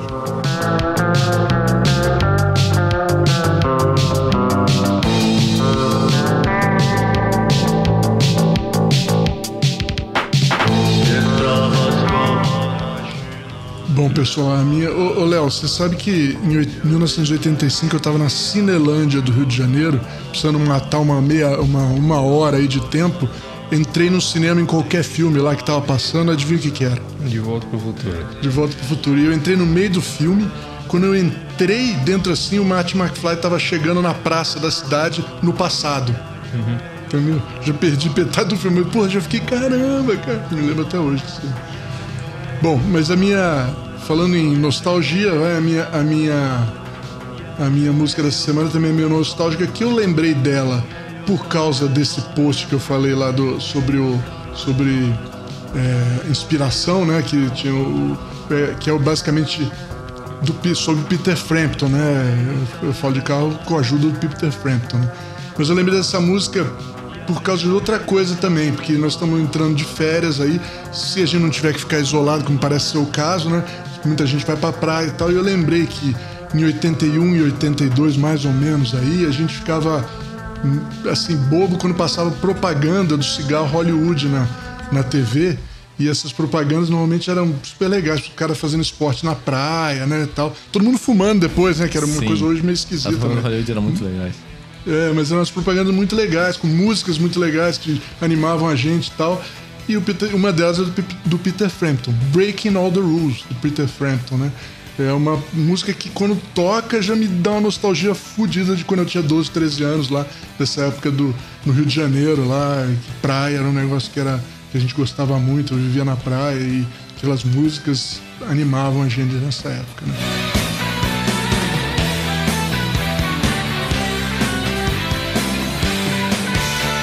Ainda tem cigarro Hollywood, Dalmo?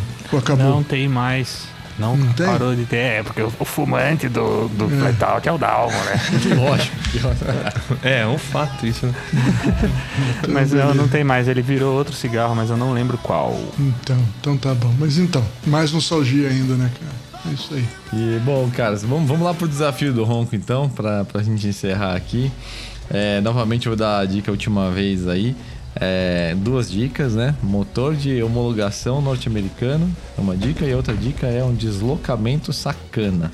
E você Sem- não sem- deixou escapar que é um V8. E é um V8. Agora, então são três dicas. É, agora ouçam aí, daqui a pouco trago a resposta.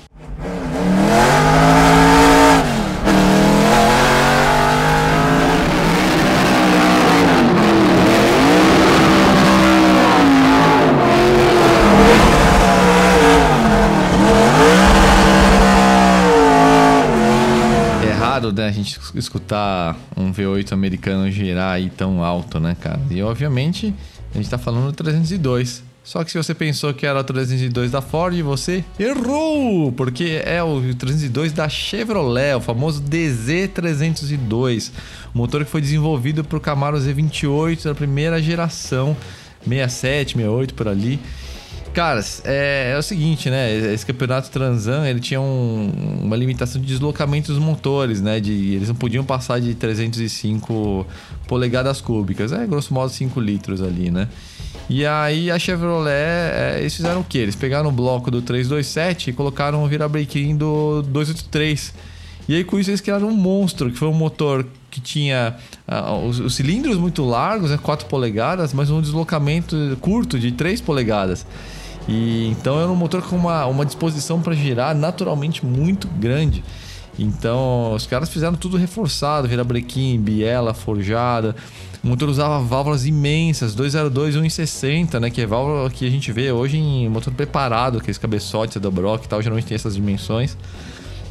Então era um motor realmente muito barra pesada, assim, é impensável. Um motor que chegava a quase 8 mil RPM assim, na época. Então é, é quase com um, motor de protótipo mesmo, né?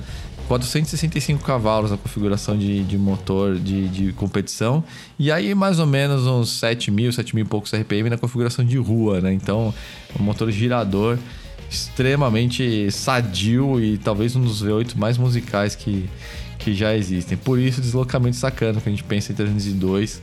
Evidentemente, a primeira coisa que vem na cabeça é o Windsor do, de Mustang, de GT40 e tudo mais, né? Falou de, de deslocamento sacana e V8. Se não fosse americano, ia pensar que era o Mercedes 6.9. Eu pensei em outro tipo ah. de deslocamento sacana. Falei, ah, de sacanagem, é o 6.9. Eu não devia ter dito que era, que era americano. Ia, ia abrir essa, essa possibilidade, né? É assim, eu falei, ah, não é o 6.9. Droga, é Tatra, né? É, não, a, sua, a sua sacada foi bem mais perspicaz que a minha. Caras, é... Então é isso, a gente vai ficando por aqui. É... Último podcast do ano esse, né? Então vocês vão ouvir a gente só daqui a, daqui a três semanas. Espero aí que que vocês todos tenham uma passagem de ano maravilhosa e um 2020 com certeza aí com, com um mundo melhor aí, um pouco mais livre, quem sabe, livre aí desses, desses males aí que, que nos assolam aí. É isso, pessoal. Obrigado por ter acompanhado a gente o ano inteiro. É um bom Natal para todo mundo, um bom ano novo. A gente se vê em 21. Repito aí os votos dos meus colegas. Valeu por aturar a gente por um ano aí, pelo, por todo o apoio, por todo o feedback e boas festas para todo mundo. Pessoal, obrigado pela atenção, obrigado por aturar a gente. Um ótimo Natal, um maravilhoso ano novo para todo mundo e até breve. Valeu, gente. Até ano que vem. Falou!